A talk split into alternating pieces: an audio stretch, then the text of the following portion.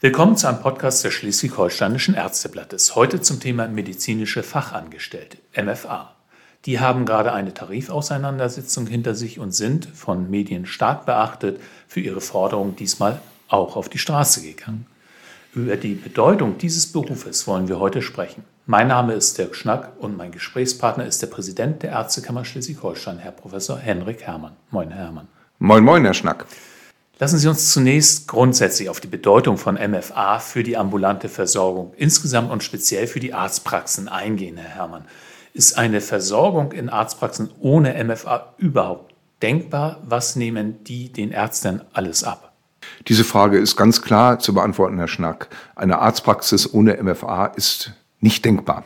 Die MFAs haben einen ganz zentralen Stellenwert in der ambulanten Versorgung, in jeder niedergelassenen Arztpraxis, indem sie natürlich ganz vieles Organisatorisches, aber auch alles andere rund um den Patienten der Ärztin, dem Arzt abnehmen und ein ganz integraler Bestandteil einer Arztpraxis darstellen. Also insofern haben sie einen ganz hohen Stellenwert dort und damit auch einen hohen Stellenwert in der ambulanten Versorgung eine reine, nur von einem Arzt oder Ärzten besetzte Praxis kann ich mir in einer Regelversorgung, insbesondere im GKV-Bereich, in keinster Weise vorstellen. Das mag bei ganz wenigen, ganz spezialisierten Wahlleistungspraxen vielleicht der Fall sein, wenn ich nur ein ganz besonderes Spektrum oder nur ganz wenig Patienten und Patientinnen behandle. Aber nochmal, eine Regelversorgungspraxis im niedergelassenen Bereich braucht MFAs und sie braucht gut qualifizierte MFAs. Und es gibt einen Grund, weshalb wir das an den Beginn dieses Podcasts stellen. Denn äh, auch wenn vielen Ärztinnen und Ärzten das zwar längst bewusst ist, aber in der Politik schien das ja in der Vergangenheit nicht immer so ganz angekommen zu sein. Ich erinnere da an die Corona-Prämien, die für die MFA ja nicht möglich waren. Das ist richtig, wird ein Stück weit immer äh, vergessen. Äh, das ist dann doch eher auf die stationäre Patientenversorgung und auch auf die Pflege sehr konzentriert. Ähm, auch andere Gesundheitsfachberufe, auch im stationären Bereich, äh, sind ja eher nicht berücksichtigt worden. Das gilt natürlich für die MFAs, die gerade in der Corona-Pandemie natürlich noch eine besondere Last äh, zu tragen gehabt haben, da sie bei den äh, Impfen auch dort einen ganz entscheidenden Stellenwert gehabt hatten in der Unterstützung, in der ganzen Organisation, sehr viel Zeit dafür investiert haben und ja, das ist wirklich eine ähm, verpasste Chance gewesen, die Wertschätzung auch auf diese Art und Weise auszudrücken.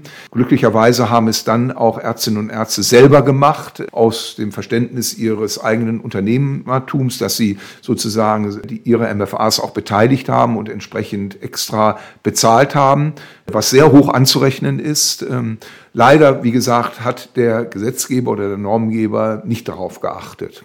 Nun äh, sprechen wir in der ambulanten Versorgung sehr viel über Delegation. Auch da spielen die MFA ja eine ganz zentrale Rolle. Delegation soll ja zunehmen. Das heißt, MFA werden in Zukunft eigentlich noch wichtiger. Sie werden noch wichtiger. Zum einen um den Patienten herum in der Arztpraxis. Schon jetzt nehmen sie ja relativ viel ab. Blutentnahmen, auch bestimmte niederschwellige therapeutische Maßnahmen werden von MFAs gemacht, aber auch diagnostische Maßnahmen werden selbstverständlich von den MFAs gemacht. Das wird vor dem Hintergrund auch des Arztmangels und äh, der doch sich abzeichnenden Ausdünnung im niedergelassenen Bereich ärztlicherseits eine zunehmende Rolle spielen. Und was ich auch sehe, dass viele MFAs sich jetzt auch weiter qualifizieren. Einmal die reinen MFAs Aufstiegsmöglichkeiten und Weiterbildungen nutzen. Das sehen wir auch in unserer Akademie, wo ja ein Großteil dieser Weiterqualifikationsmaßnahmen stattfindet. Aber ich sehe es auch bei der Akademisierung. MFAs sind nicht ein unwesentlicher Teil von Studierenden, die Physician Assistants studieren. Sie wollen sich dort weiterentwickeln, wollen mehr Verantwortung, Patienten nah übernehmen und können das natürlich in der Delegation auch, weil sie einen höheren Qualifikationsrahmen als Bachelor oder gar als Master auch in der ambulanten Versorgung haben.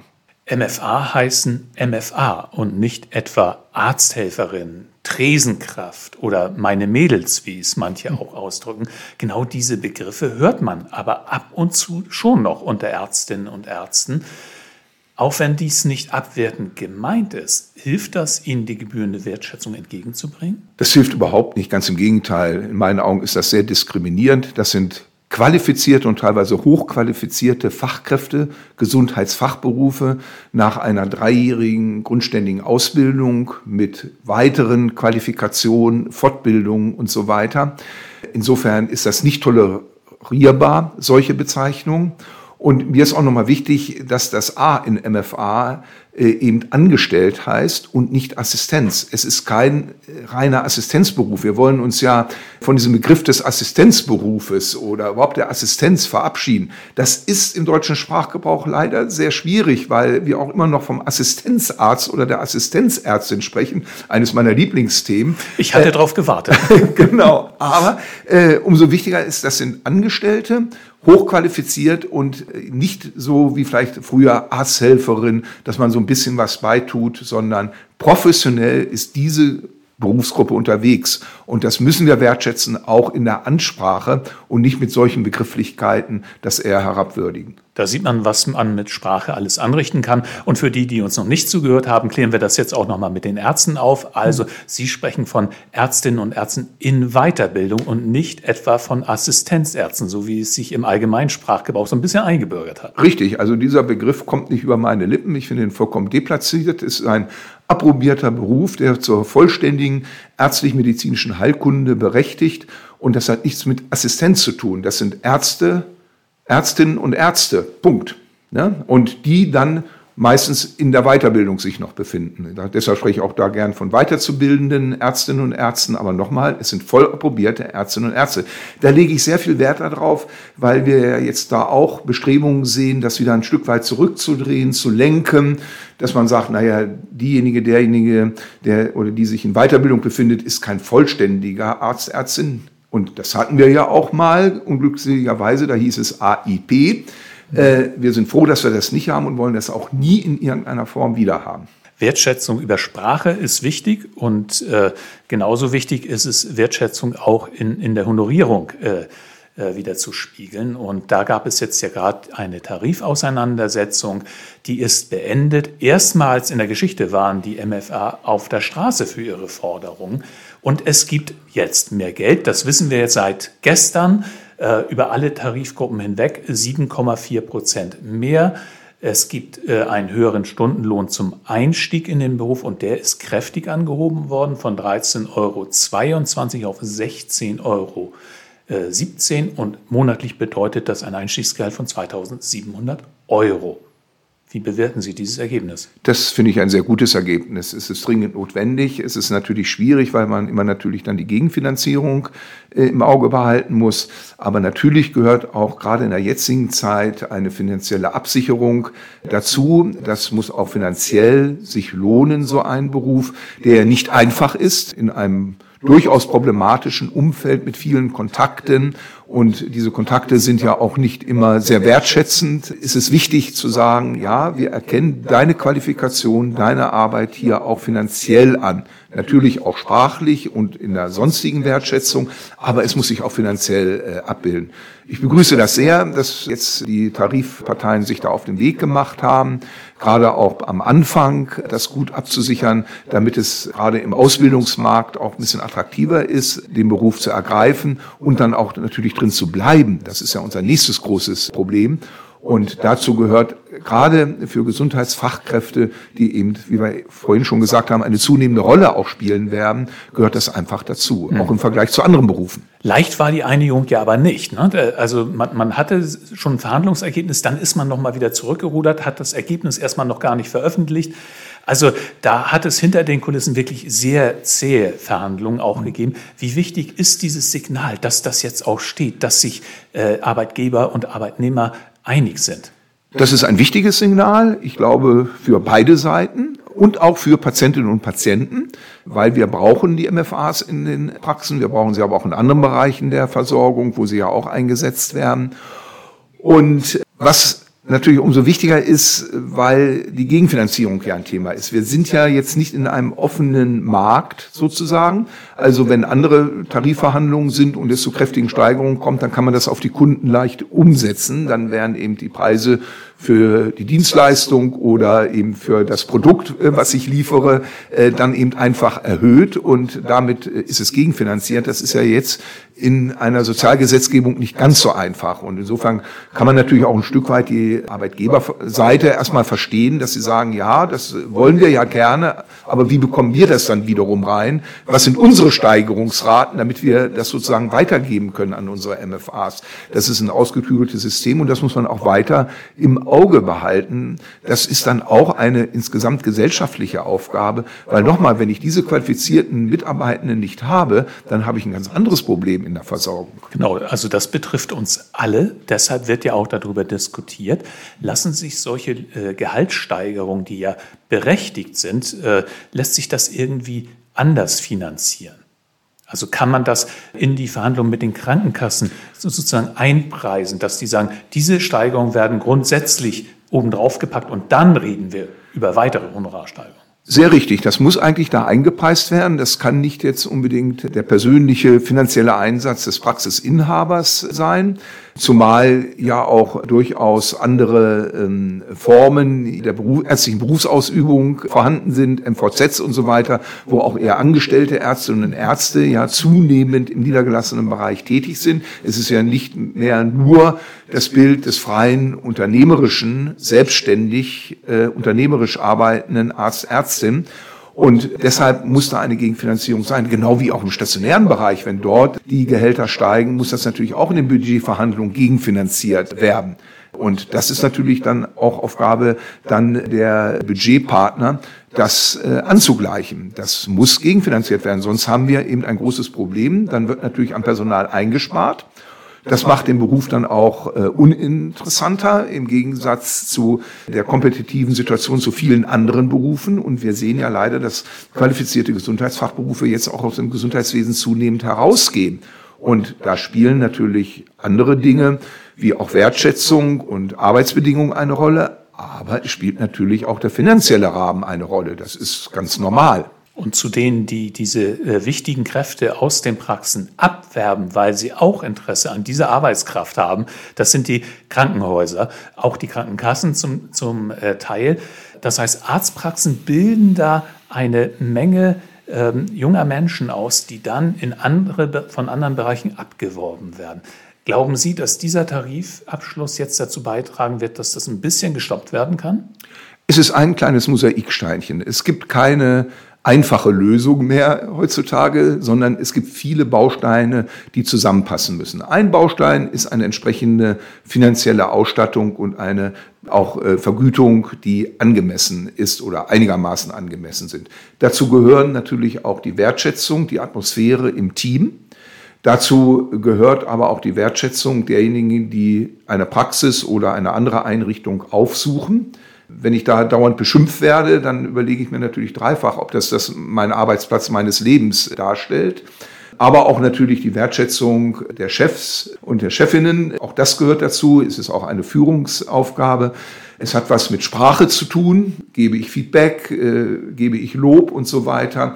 Also viele dieser Bausteine gehören dazu, damit wir eben die Mitarbeitenden halten können. Und ja, natürlich bilde ich aus äh, und danach gehen äh, vielleicht die Auszubildenden dann in andere Bereiche. Auf der anderen Seite ist es natürlich schon mal gut, dass ich ausbilde, weil damit lerne ich ja einen Betrieb auch kennen und äh, merke, dass es da sehr gut ist und ich bleibe eher dort.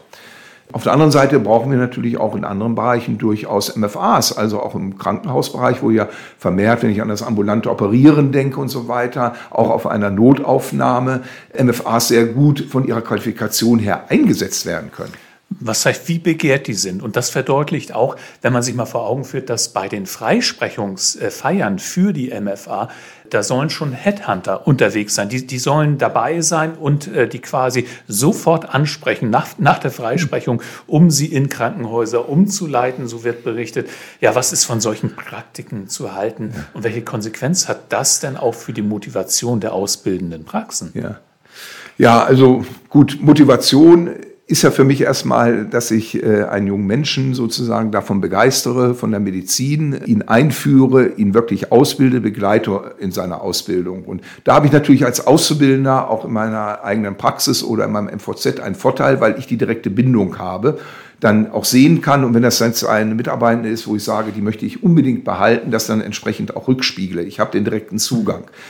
Dass natürlich in unserer freien Marktwirtschaft und in unserer komplexen Welt äh, so etwas vorkommt, dass der Headhunter schon gleich auftreten, wird man nicht unterbinden können. Aber nochmal, wenn ich jetzt jemand bin, der sage, ich fühle mich dort wohl in der Praxis, also du kannst mir noch so sehr ein gutes Angebot machen, weil die Arbeitsbedingungen toll sind, ich in einem super Team bin, glaube ich, dass viele das dann auch bevorzugen und sagen, naja, ich verdiene vielleicht 400 Euro mehr, aber das ist es mir nicht äh, wert. Ne? Also man kann letztendlich nichts dagegen tun. Es ist so, wir haben ja auch in anderen Bereichen, auch im ärztlichen Bereich wird ja auch abgeworben, muss man ja auch sagen. Das ist eben Ausdruck äh, des Fachkräftemangels. Wobei ich natürlich auch nochmal betonen möchte, dass auch durchaus Krankenhäuser ja auch MFAs ausbilden. Das kenne ich. Äh, das finde ich dann auch einen richtigen Weg, dass sie sich nicht vollkommen rausnehmen aus dem Ausbildungsgeschäft. Und äh, die Arbeitgeber können also selbst viel dafür tun, dass die ausgebildeten Kräfte auch in ihrer Praxis bleiben. Ähm, man hört ja auch von manchen Praxisinhabern, die sich tatsächlich nicht an die Tarife halten, aus welchen Gründen auch immer. Ist das Personalproblem in den Praxen also vielleicht auch ein kleines Stück selbst, äh, also hausgemacht? Ja, also da habe ich ehrlich gesagt wenig Verständnis, wenn ich untertariflich äh, bezahle. Ne? Dazu werden ja Tarifverträge äh, gemacht und dann gehört es sich, dass ich das eins zu eins äh, weitergebe. Auch in Analogie äh, erwarten wir ja auch in einem Förderprogramm, wenn ärztliche Weiterzubildende bezahlt werden, dass das eins zu eins rübergeht und auch da packt der Praxisinhaber häufig auch noch was drauf. Was übrigens, und das muss man jetzt auch nochmal wirklich sagen, auch eine ganze Reihe von Praxisinhabern machen, dass sie selber was draufpacken, weil sie sagen, ich erkenne das an, ich erkenne das auch finanziell an, ich beteilige dich an meinem Erfolg, weil du auch ein wichtiger Bestandteil meines Erfolges in der Patientenversorgung ist. Äh, wenn ich da ein gutes Team habe, kommen natürlich Patienten eher da. Auch die Abläufe sind vielleicht deutlich besser. Ich kann mich mehr darauf verlassen äh, als Arzt, Ärztin. Und ähm, deshalb macht es mein eigenes ärztliches Berufsleben auch einfacher. Es mag einige wenige schwarze Schafe geben und das ist natürlich vollkommen abzulehnen, das geht nicht. Wie viele das sind, das wissen wir aber auch nicht. Das ist ja auch nicht meldepflichtig. Das ist ja ein Vertrag, der zwischen Arbeitgeber und Auszubildender oder der Arbeitskraft dann geschlossen wird. Ähm, worüber die Kammer aber durchaus Kenntnis hat, das äh, ist das Wissen, das die MFA mitbringen, weil äh, hier in Bad Segeberg werden die ja überbetrieblich ausgebildet. Das läuft hier über die Akademie der Ärztekammer. Warum ist das der Weg? Äh, jedes Bundesland hat da ja seinen eigenen Weg. Ja, es gibt nur zwei Bundesländer, die das machen, Hessen und Schleswig-Holstein. Und wir sind sehr froh, dass wir das machen dürfen, dass das auch unser Auftrag ist, weil natürlich nochmal die MFAs meistens in niedergelassenen äh, Arztpraxen ausgebildet werden und die sind ja vollkommen unterschiedlich. Das sind Hausarztpraxen, sind grundständige fachärztliche Versorgungspraxen, sind aber auch spezialisierte Facharztpraxen äh, in Dermatologie, HNO und äh, andere. Und da ist es wichtig, dass ich übergreifend Kompetenzen erwerbe, die ich in meiner Praxis vielleicht gar nicht erwerben kann. Ich erwarte von einer ausgebildeten MFA, dass sie Blut abnehmen kann, dass sie hygienisch weiß, wie man vorzugehen hat, dass KG geschrieben werden kann, dass auch bestimmte Teste gemacht werden können und die vielleicht in meiner Praxis, wo ich meine Ausbildung mache, gar nicht angeboten wird, weil nochmal eine HNO-Praxis wird kein EKG schreiben, äh, wird vielleicht auch kaum Blut abnehmen und so. Andere Praxen wiederum, da äh, wird nicht operiert und ich habe gar nicht den Hygienezugang. Das sind übergreifende praktische Elemente, die hier in Bad Segeberg vermittelt werden, die auch zu der Prüfungsvorbereitung äh, dienen und äh, die unerlässlich sind in meinen Augen, damit ich ein einheitliches Kompetenzprofil der Ausbildung MFA habe und nicht dort schon Spezialwissen nur äh, aneigne, was dann natürlich später auch ein Arbeitsplatzwechsel, so er angestrebt wird, erschwert. Wenn ich jetzt aus einer sehr spezialisierten Praxis komme, dass ich dann in einer Hausarztpraxis erstmal buh, nochmal wieder ganz viel lernen muss und eingearbeitet werden muss. Also das dient auch der Einsatzmöglichkeit der fertigen MFAs, dass wir das hier machen dürfen. In meinen Augen ein echtes Erfolgsmodell, was sich darauf natürlich auch noch vermehrt, die Fortbildung und auch durchaus gemeinsame Fortbildung zwischen MFAs und Ärzten gemeinsam als Team ableiten lassen und auch Weiterqualifizierungsmaßnahmen, weil auch sozusagen ein Stab schon da ist, der nicht nur eine überbetrieblichen Ausbildung eingesetzt werden kann in unserer Akademie, sondern eben darüber hinaus auch im lebenslangen Lernen und in der Weiterqualifizierung. Und das ist auch für eine MFA wichtig. Und das sind ja einige hundert, die jedes ja. Jahr da durchlaufen durch die Akademie, die damit da zu einem einheitlichen Standard sozusagen äh, kommen in der Ausbildung. Genau. Ja, das war unser Podcast zu den MFA aus aktuellem Anlass. Vielen Dank, Professor Herrmann. Vielen Dank, Herr Schnack. Das war ein Podcast des Schleswig-Holsteinischen Ärzteblattes. Vielen Dank fürs Zuhören und bis zum nächsten Mal.